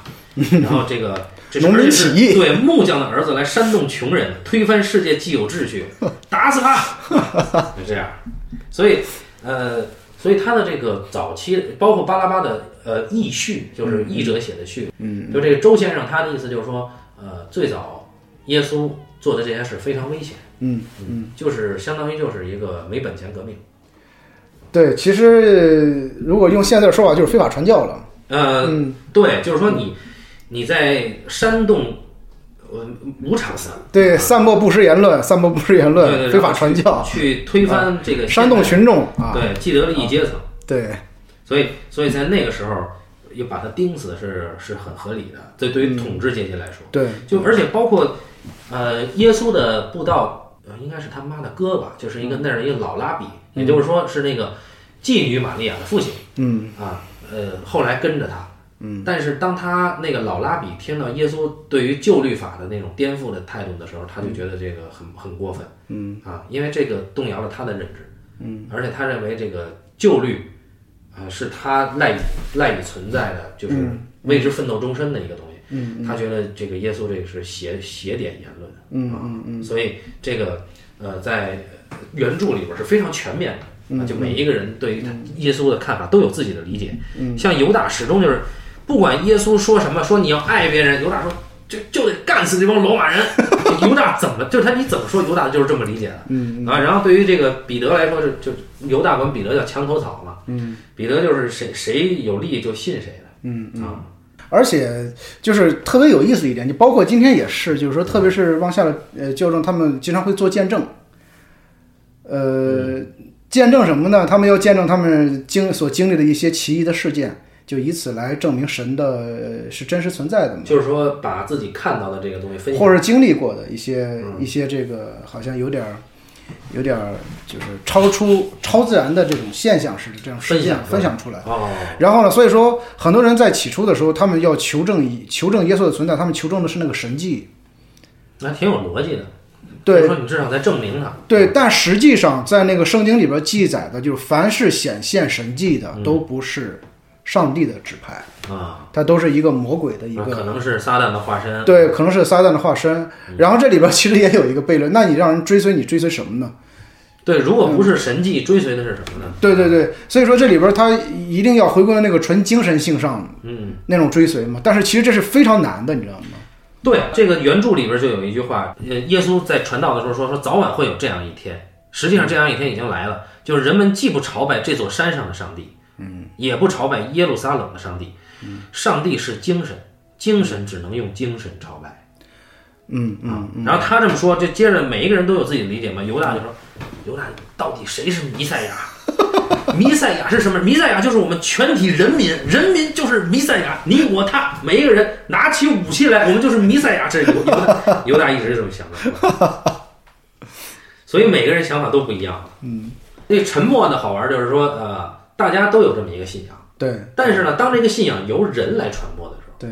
它就会发生出千变万化的形态。对，就是在那个《沉默》里边，那个信仰是一个被认定了的一个就不可更改的嗯那个东西，嗯，就是说上帝的绝对的存在啊。和他耶稣的那种那种，对，它是一个前提。对，它是一个前，就是说它是一个不可更改的，嗯，然后呃，然后往后的都是你人和这个事情的一个一个一个一个抗争嘛，或者一个一个纠缠，嗯，对，然后你回到这个这个这个这个影片和这个原著的时候，它就它就变化了。就是那个那个前提在一开始也是犹豫不定的，对对就他只告诉你他是上帝拣选的，但上帝到底是谁？嗯，然后他拣选你做这个事情到底是怎么去做，是不是这么去做？嗯，这个都没有一个一个确定的答案。就我记得我我我前一段时间回家，正好让我妈看了那个，就是那个法国导演叫什么来着？就是由那个由那个就是演那个《生化危机》那女的演那个演演的那一版《圣女贞德哦，吕克贝松》，吕克贝松那一版《圣女贞贞德》，就是那个《圣女贞德》典型的是，就是我我我我妈说我怎么看不懂啊？我说就是特别像一个精神分裂症患者似的，就是他始终会出现上帝的幻想，但是他觉得那个那个他做的决定是那个上帝的旨意，但是每次他做完那个决定之后，上帝作为幻想出现他脑子里边，总会对他有斥责。啊，所以说他就不知道那个上帝旨意到底是什么。嗯，对，然后这个时候，其实我们我就是那种质疑，其实在这个影片里边，我们也能看到，就是说上帝给予的所有的所有的旨意，耶稣在这个过程里边，其实他不能够正确的领会，他总是在试探这个这个感召。对，是不是这样是正确的？嗯，所以说，其实我觉得这个信仰里边的难度在这儿。如果说有人告诉你，你往那儿去吧，做那个事情是对的，嗯，那还好说，嗯，但是最难的就是有人说你不能这么做，但是怎么做是对的，他没有告诉对你。 对对对对。所以说，他所有的迟疑是在是在是在这样的过程当中产生的嘛？而且就是这就是有人告诉你往那儿去，听的人也未必在在这个原著里边儿有有一段特别精彩，当这个呃耶稣跟那个施洗约翰嗯长谈了以后，他一个人去沙漠去那个冥想去了，啊，对，然后接着他他半天没回来啊，然后呢那个施洗约翰就被抓了，而且被那个希律王给砍了。然后这时候门徒就开始就就开始嘀咕了，说这个说这老师怎么还不回来呀、啊嗯，然后这时候彼得就说说，如果他真是弥赛亚，我们就完了。我要说的就是这个，嗯啊，我告诉过你们，我已经三次不认他了。然后接着那个雅各说，但如果他不是 弥赛亚，我们也完了，对不对？然后接着这个那个别人就说，我说呀，我们得离开这儿，不管他是不是弥赛亚，我们都完了。 然后最后，哎，这安德烈就急了，说说你把他留下不管，没有人保护他，你们怎么忍心这么做呀？嗯。然后最后犹大说：“你们他妈太不要脸了 啊！”就就啊，这段描写其实非常精彩嘛，就是你看他在描写这些人的小九九，对但实际上我们在影片里边没有看到对这些人的私下的这种、这种、这种、这种，他们这种盘算的描述，其实是影片很少有，你是很少对很，少会有他们对这个东西的盘算。但篇幅不够啊。对，然后我们再看到以往的所有的关于，嗯就是整个耶稣受难过程里边儿，没有太多提到他这些门徒私底下到底在想什么，在说什么，在对做什么。而且只是这些门徒对犹大什么态度？对对对，都没有说过。然后你看，在影片里边儿，他们对犹大其实是有忌惮的嘛。然后在原著里，他们很嫉妒犹大，嗯对，说为什么这个师傅就是老师在在这个这这几天怎么天天跟犹大抱着睡？他们俩 在他们俩在说什么呀？啊，实际上那个那个时候，耶稣在求犹大，嗯就说我我得必须得死，嗯，然后你得帮我。然后犹大就说我不希望你死，嗯，啊，就是你还应该犹大意思你应该带着我们带领群众闹革命，对，啊，然后呢，我来给你做抬头那先锋军。对对对对，对，耶稣说：“我必须得死。”说那个只有你能做到，他们都不如你坚强。嗯啊，所以那个他的阐释就是说，犹大是是是被耶稣安排的。对，所以也是正是因为这一点，当时这个影片出来之后，所有的大部分基督徒对这个电影的这个嗯，这种这种这种不好的反应，可能都是来自于犹大这个这个这个事对，件。这是一个攻击的点。对对对对对，而且他很有意思，就是说，呃，他到最后，呃，原著里边也是，影片也是，就是他经历了两次。第一次呢，他先是跟他一直他最爱的那个女人，就是那个抹大拉的玛利亚结婚了，然后两人也做了，但是很快玛利亚就死了，嗯因为那个很有可能在现实中，玛利亚她她就先正道了。嗯啊，然后接着呢，那撒旦就说所有的女人都是同一个人啊，都是同一个面孔啊。哦对对对我看对嗯你找另外那个，那是一对姐妹花，对吧？啊，这个是马大和玛利亚，还有一个叫玛利亚，嗯，那是呃拉萨路的妻子和这个叫什么小姨子，嗯，对。然后拉萨路是被耶稣复活的一个木匠嘛，嗯，对，就唯一他复活的一个人就是拉萨路。最后拉萨路还被那个是被扫罗还是巴拉巴给杀了，嗯，对。然后这个呃，然后最反正原著和这个影片都交代了，就是他受诱惑找到了这对姐妹以后，一开始是跟那个姐姐，嗯，啊，好了，生了孩子。后来有一天就跟妹妹也开始。后来在原著里的说法就是姐妹比着生孩子，也就是说她这个不但是过上了富农的生活对，。不但是天伦之乐 啊，他地想的主是这啊个奇人之乐 啊，对对对，俩啊，所以就是他这个结尾的诱惑，呃，比天伦之乐其实更淫邪一点嗯啊，因为这个东西在圣经里面我有印象，就是说你就你好像你兄弟的妻子你都不能看，好像是有这么个说法，他们有很多这样的戒律，嗯其实是。你想那个时候，你想那个就是职业牧师，在过去的时候是还不能结婚的，还嗯嗯，所以就是他最后那个诱惑，呃，你像呃原著里边耶稣就说说我一想到，而且他还在在面对撒旦说，嗯，但他他不知道那是撒旦，他说我一想到我为了信仰，嗯，走了这么多弯路，我就感到很羞愧。那其实真正值得羞愧的是在后面 啊，对，就他这这个写这个这争议性太大了，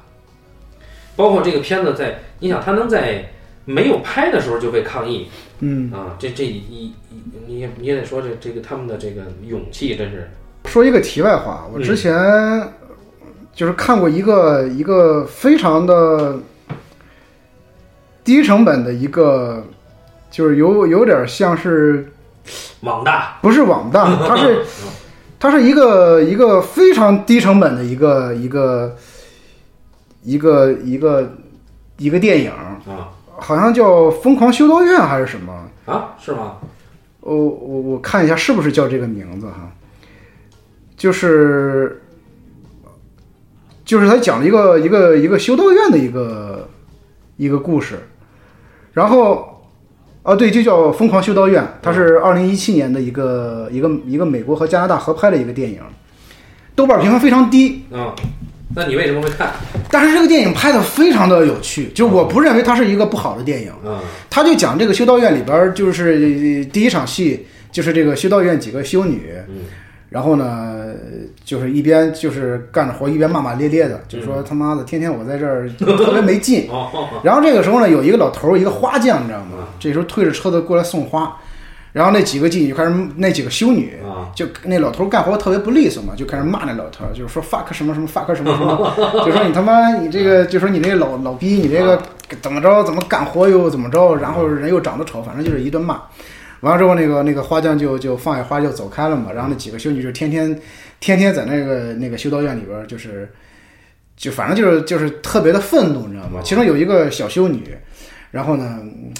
就是每天就听了几个稍微年龄稍微大一点儿修女，然后就就在那儿就是说天天嚼舌头根子啊，哦老婆舌什么的。然后呢，另外一个一条线呢，就是说这个国王呢有一个老婆，嗯这老婆呢偷情了他那个就是他每天那个国王吃饭的时候不是要占好多，就类似于侍从嘛，他不是卫兵侍从，嗯就他那个他那个那个国王的眼神不太好。然后呢，就是他这个老婆呢，晚上呢，就是说就是老偷情那个有一个他这个侍从。哦然后呢，结果有一天晚上，那个国王就摸了他媳妇床上去，就摸到这个这个人，但是没抓住，哦就顺手呢揪了这人的一缕头发，你知道吗？嗯，然后呢，第二天，呃，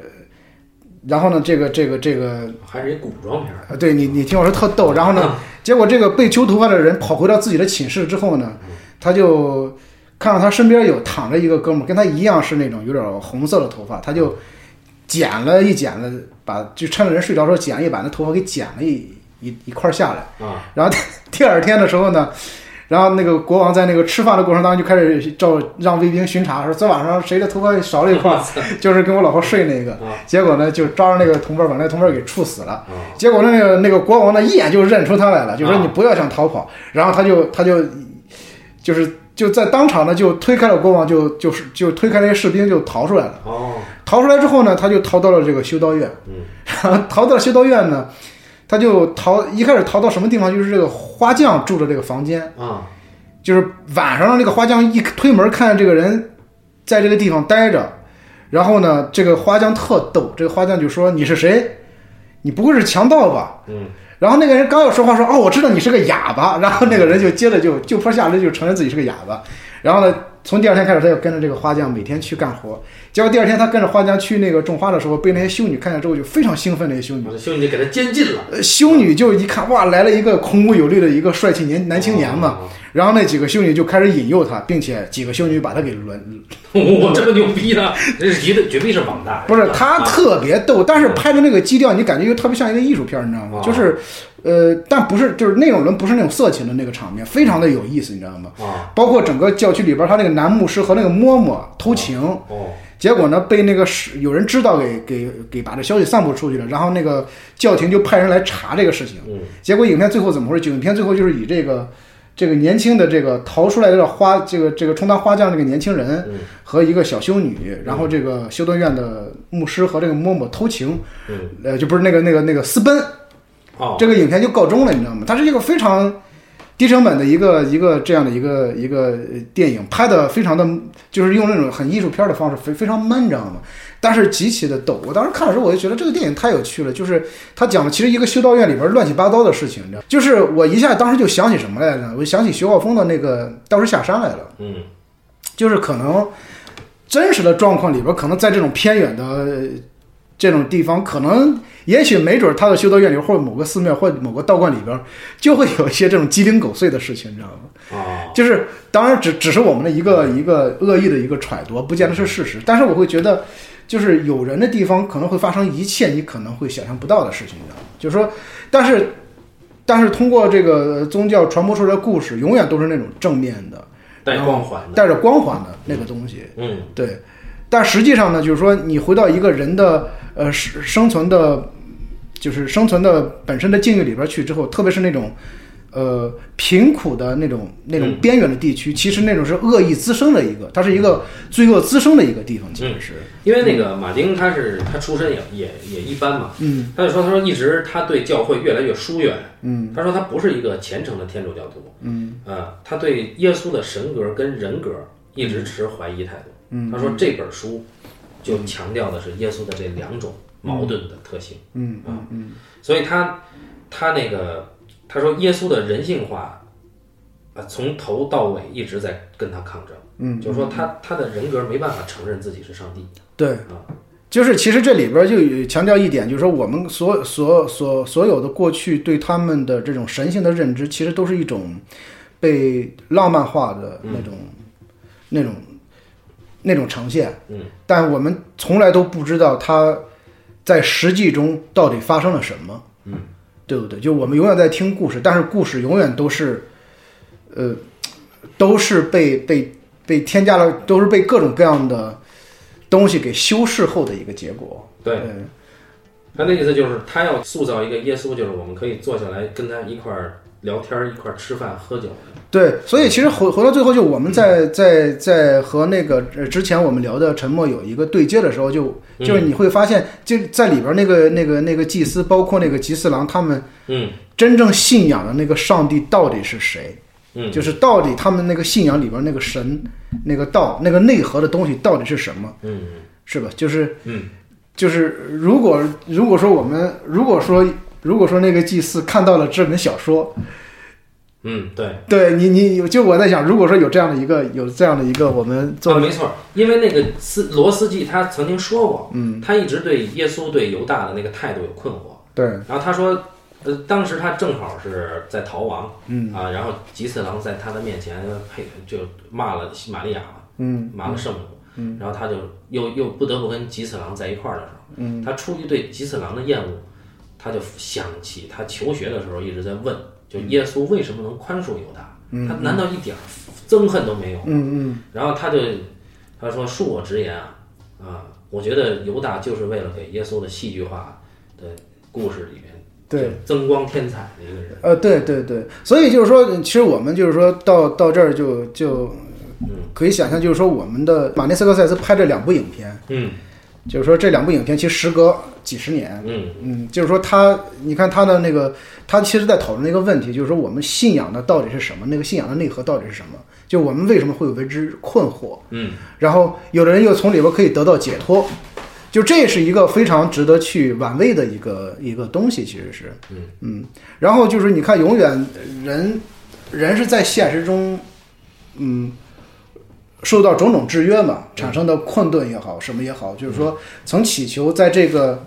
在这样的一个庙堂里边，由这样一个呃由这样一个神帮他们去解决掉。包括他们在现实生活中所有的无可奈何的境遇，通过这样一个解决掉，但是他们真正的帮他们解决掉了没有？所以说，最后那些人走向死亡的时候，他们认为殉教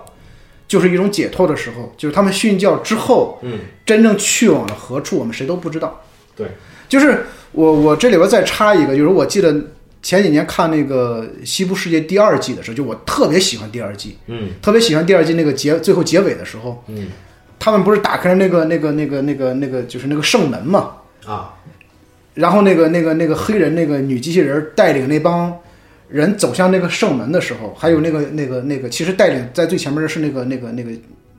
那个印第安人嘛，啊，那个觉醒的印第安机器人。哦哦哦对进去就完蛋了。对，然后呢，但是他们排着长长的队伍在后边等待过入那个那个圣门的时候，他们都知道那个过了那个门，是一个田园生活。嗯，但是你换一个角度的时候，他们掉下了悬崖。对对对，就像一个那个万人坑一样。对，像一个万人坑一样。嗯哇！当时我看到那一幕的时候，我直接就是浑身鸡皮疙瘩。我嗯操！当时我觉得那那那场那那场写的太牛逼了。啊，而且他们真的是自愿去，对或对对者说是对对那种就被被一种不知道的力量驱使着去。对对，因为在那季里边，那个黑人那个黑人女机器人在最后的时候，她特别像一个，她特别像一个圣徒，你知道吗？其中我记得有场戏是，那个有一个就是她的算是她的一个一个同事，也是那个意大一长得像一个像意大利女孩的一个那个妓女，嗯不是她等于是她身上中了一种病毒嘛，她只要走过那些机器人就会都会死掉嘛。啊嗯她就像瘟疫一样来的时候嘛，然后那个那个黑人的女女的就来解救那些人的时候，我记得有场戏，她她当时穿了一身红裙子，然后双手一挥的时候，所有人都静止了，嗯，然后那个画面就定格在那儿，就特别像一张油画。然后我当时想起来的第一个就是那个那个那个自由引导人民的时候，那那张那张画和那个那那个画面的动势非常的像，嗯，就是那个女人站在中间，穿着红裙子，一招手，所有人都集中在那儿，然后但是那个女人是帮助他们走向那个嗯走向穿越那个圣门的，但是那个圣门实际的情况其实是一个，它就是一个幻象嘛。嗯。然后它里边儿就是说，你看那个那个里边儿，它其实它写那个，呃，机器人和人的时候，其实它那个背后的内核其实是一个有宗教因素的，很强的宗教因素的，嗯就是我们最终追求的那个神圣的、最佳神圣的那个上帝，那个那个牵引我们那个那个幕后的主使到底是什么样的？它它最终把我们引向一个什么地方？嗯，我感觉就是赋予他们人性的那个人，就是好像是叫阿诺德嗯吧，对阿诺德，啊他也是一个偶然情绪的一个驱使。对啊对，他也没有说我要留一个什么火种或者怎么样，他没有那对个。对对啊对，但是就是我们说，就当后来的人再去讲述这个故事的时候，嗯，它就变成了一个顺理成章的一个圣化的故事一个圣化的一个故事了。嗯所以说，就是我们再回到我们今天聊的这两部影片的，包括它的背后的文学作品的时候，其实我们都会有一个这样的一个追问嘛，嗯，就是就是我们的上帝到底是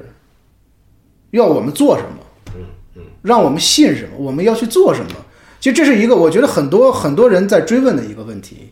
对，就是我记得那个那个那个，像二战之后那个萨米尔贝克特写那个《等待戈多》的时候，他就明显的有这样的一个色彩在嘛，就是说戈多到底是谁？你在等待他干什么？嗯，他要求你做什么？然后他其实就是一个上帝的一个化身嘛。然后我觉得就是他他衍生出来的是这样的一个一个一个问题。对，但感觉越到最后就越容易就是没有答案。对，嗯，就是，但是圣经里边写了所有的事情都有一个明确的、极其简单的一个答案。啊，那那是，那但是我们在那个追寻的过程当中，突然发现它产生的问题是越来越多的。嗯，就是也许可能是，也许可能是是是是我们信仰的问题。就是说，呃，不管是佛教还是基督教，我感觉，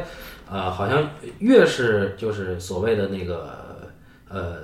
知识程度高啊，嗯，他的困惑和疑惑就越多。对对对，实对际上到到最后，佛教和基督教倡导就是所那个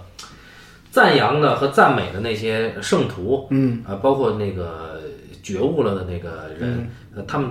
大多数都是那种。哦，我没有受过教育，对对对对，没有那些包呃，极其极其简单的人。对。然后你像我妈那时候跟我说，说你想的太多了。对，然后你呢，要要要，就是你呢，要要简单的去呃信宗教。他说，因为上帝说了，说你只要向我求，我就给。嗯嗯他说很简单，你只要向我要，我就给你。他说你想的太复杂嗯了。然后呢，好多好多年前，很多很多年前，我记得那时候你们还没毕业呢，还在电影学院。嗯那时候我记得，那时候我记得那个谁伊敦和我说过，就就我们俩聊很简单、很简短的聊过一次这个这个信仰的事儿。嗯，就是说。他们就是说，我们说起就是下面这些人没有文化的人，老头老太太村里边的，他们可能像我们过去的封建迷信一样去信信信信仰这个宗教的时候，嗯，你可能有些看不惯，但问题是，他比我们都要虔诚，对，就是他们的认知里边，他们会比我们更加虔诚的去看待这个事物，然后也会更加简单的去相信这个事情，他们非常简单，所以说他们从里边获获得的，嗯，你说能量也好，还是别的什么也好，远远是大于我们的，对对对对，嗯是是，因为他他确实他想的少，求的也简单，对啊，对，就是他他可能就呃都没有那种双重的动机，对对，所以你看，最后来说，还是我们稍微 看点书，反而就是不断的增添这种 这种困顿。对，你看《西部世界》就是那个黑人女女女女性啊，她最打动我的就是她她在第一季的结尾她回去，嗯嗯，为什么呢？因为其实那个她的那个女儿不存在，对对啊，他意识到了对嗯，但她还是要回去找她的女儿，这非常动人。啊，对对对对，这个也是他打动我的这个点也是。就就你，她明知她已经知道了，她已经觉醒了，对，觉其实其实觉醒的，你看你看没有，就是说他在整个那个西部世界里边儿。就是他觉醒的，就是说，你看他强调那个机器人觉醒的时候，其实不是意识认知的觉醒，嗯，他是记忆的觉醒。一方面是记忆力，一方面就是说他那种困顿的、无奈的那个东西，其实属于人的东西。嗯，就是你看，他知道那个孩子不存在，他依然留下，因为什么？因为他需要那个东西作为一种支撑。这其实是属于人类的一种无奈的东西，而不是那个机器人的，你知道吗？啊，对，就是你你要严格意义上，机器人不会有这个思维。啊对对，不会有这个思维。那个时刻是真正情感产生的时候，其实。嗯，就这里边真正难，或者说真正那个单纯的是那个 Dolores，他你不知道对他有什么动机，对对对对对，他就是为了反抗而反抗，对对对他是为了解放，对但是他这个是最不可信的对，所以说德罗里斯永远都是一个机器人，啊。对就，你永远看的都是一个机器人。嗯，但但第三季我也没再看，我看了第三季第一集看不下去了第。三集不是特别好，像是一个新的开篇一样。他第一季那个劲儿啊，就是为了第二季铺的。啊，对对对，那第二对季全都已经释放完了。对对对，第二季我觉得相当的精彩。嗯，还有我们你看又扯到美剧上去了都。 啊，对，那那个东西它看似是那个啊，说这个呃人和人工智能的那个区别，实际上你你在那个领域里边儿，人就是上帝。对，人就是上帝，就是主宰嘛。嗯，我不知道你怎么去看待这个呃信仰的问题。如果说我们简单点儿去嗯看待信仰的时候，其实就我个人觉得，它应该比我们都我们认知的和想象都要更纯洁一些。我看待是这样，我我之前那个看过一一个达内兄弟的电影，叫《年轻的阿麦德》。嗯嗯嗯，啊、那个给我就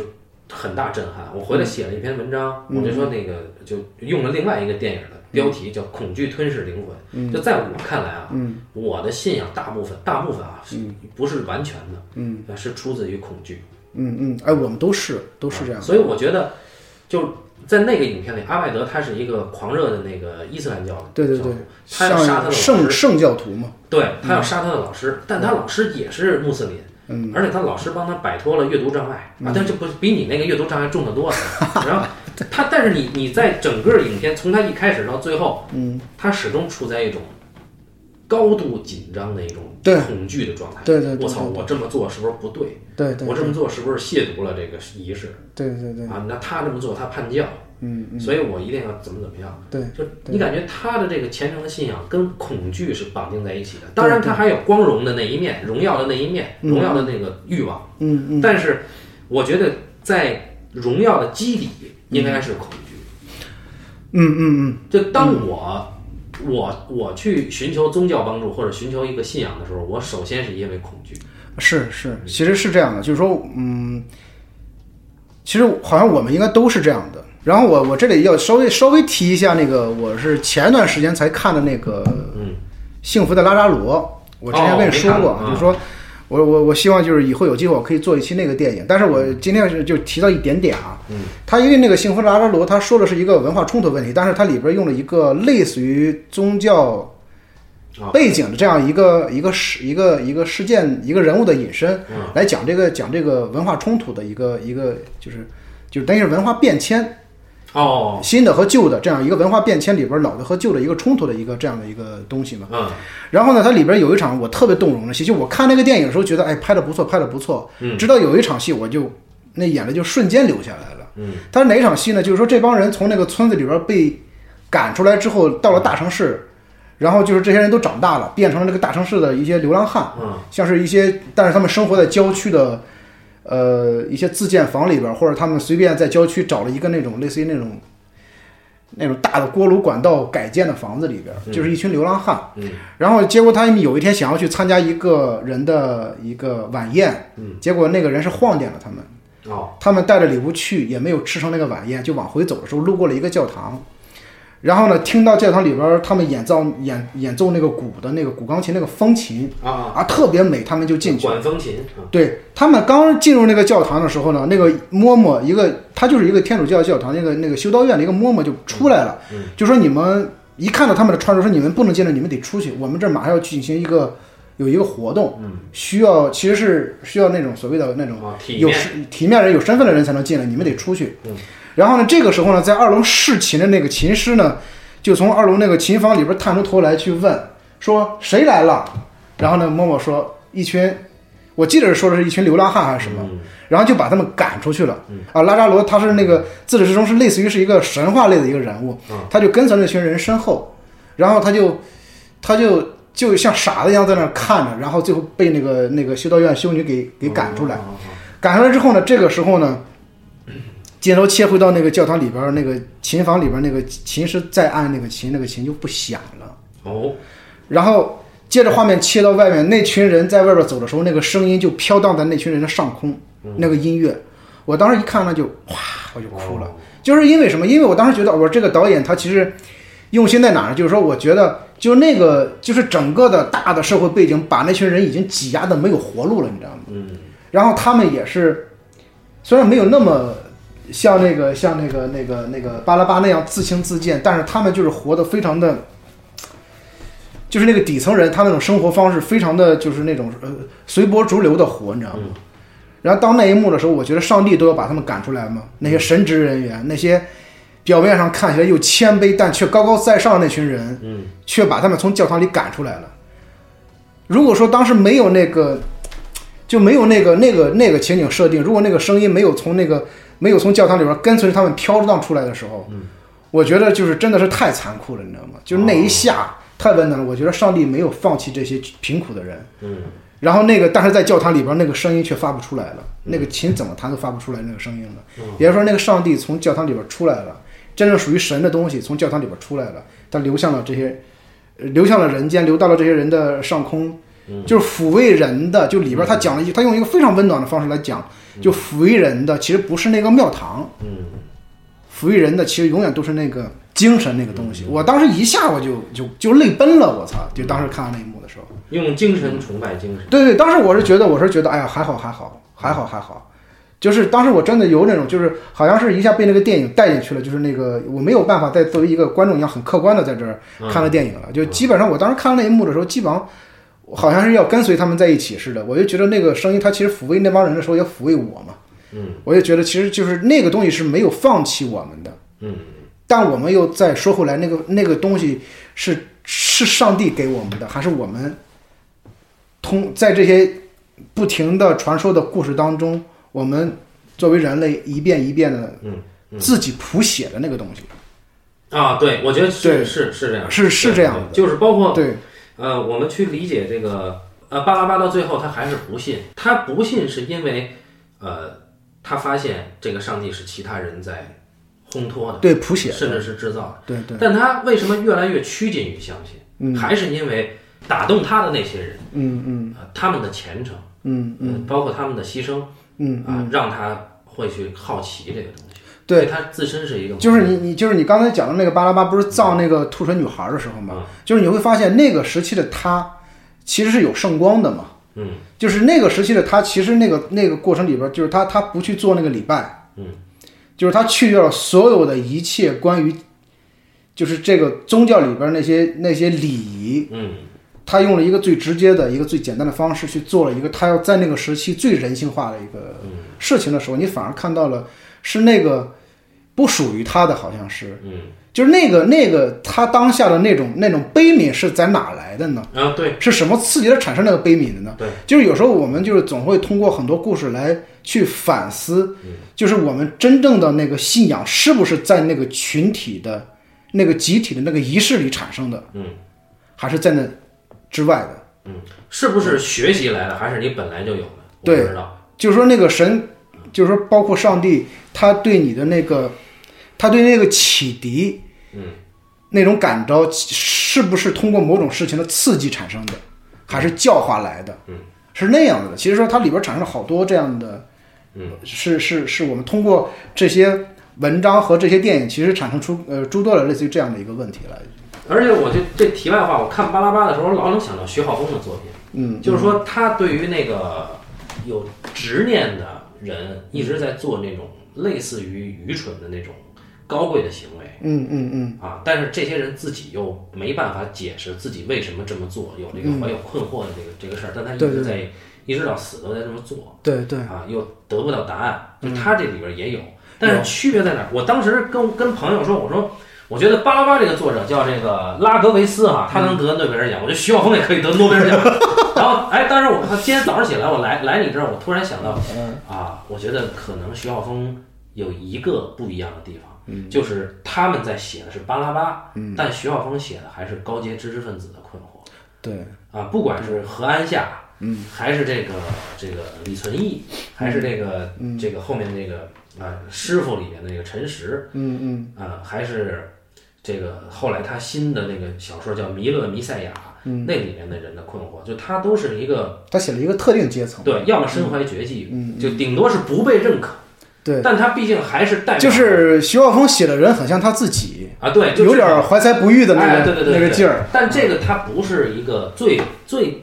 最底层最卑贱的那个，它其实不是一个最，就是怎么说呢，就是就是那个那个巴拉巴，你看完之后你会觉得它其实写的全人类的一个对共性，但是徐浩峰写的不是全人类，对，就是说就是嗯就巴拉巴，你会觉得我操，这些人的存在，嗯啊，它能够代表你去去思考这个问题对更好，对因为有徐浩峰作品里的主人公虽然也动人，嗯，但是他们是你够不到的。对对对，对，就像他本人一样，就是也也是也是够不到的。嗯嗯，就是知识分子阶层做的东西，其实都是这种，呃，对，都对是嗯但但但这些人也是知识分子，啊就巴拉巴还是就是巴拉巴在技巧上写作技巧上吸引我的一个是，他非常像话剧，嗯就因为他本身是一个剧作家，嗯啊，就非常的漂亮，他写嗯他的每一个段落的技法。啊，这个人有一个另外一个作品，也是那个周佐瑜先生译的，叫《侏儒》，更有名一点。嗯嗯，那个可以回头再买来看看。对对，反正都是几块钱的那种，啊，都是现在也没了啊，这还还是强烈推荐大家看一看。嗯嗯，那么我觉得这个就关于《基督最后的诱惑》，我们衍生出来的东西比较多对对啊对，啊，但确实它跟如果跟沉默放在一起聊，又又有点太长了啊。是是是是，嗯，那接下来我们可能就呃看看我们呃我们会系统的把欧洲这些导演的关于信仰的，嗯啊，特别是基督教题材的电影看看完以后，我们再来决定先对对聊对谁对后聊谁。对对对。所以我现在想的是，觉得那个德莱也有一个电影叫《词语》。然后是什么？是那个当时是老高给我推荐的哦嘛？因为我说我之前看那个，就我们俩都特喜欢那个那个《圣女贞德》德莱也的。嗯后来他说那个有一个词语特好，然后我就找来看，哎，我真的觉得太牛了。哦他其实也是讲了一个有一个家庭里边有一个儿子是一个癫狂的一个一个基督徒的信仰者，啊啊，然后呢，他其实讲的是一个家庭的哦家庭的，就是家庭伦理的一个这么一个故事，你知道吗？嗯然后呢，呃，我其实想要说的不是这个，我其实就是因为我觉得在以后我们的这个专题，呃这个专题里边，陆陆续续的讲一些，就是说我妈这个教会里边好多她的教友的身边的一些事情，包括他们教友，呃，一些一些就是自己的一些经历的一些事情，我觉得可以和这个、呃、很多影片结合的去来说，就来说我们，嗯，我们这个呃宗教本土化的时候，其实我关注更多的还是人怎么在这个呃信仰和他们自身生活里边嗯，就是来回跳转的这样的嗯一个、一个状况。我觉得这个其实对于我来说，其实比较有有嗯，有诉说的一个动力。嗯，到时候我们也会关注一些呃东方的作品，对就比如说日本的、韩国的，像韩国有李沧东就拍过，对对对啊对叫密阳，密阳阳其实密阳对其实就是信关于信仰，对对对对，密阳，嗯然后我们我们到时候再来研究，嗯好吧？那就呃，反正我们就接下来的更新时间是没办法确定的，对但但是这个节目是不会断的，对，希望你们不要就继续你们曾经的包容，对对啊对，谢谢你们，谢谢啊你们，谢谢大家啊，再见。再见。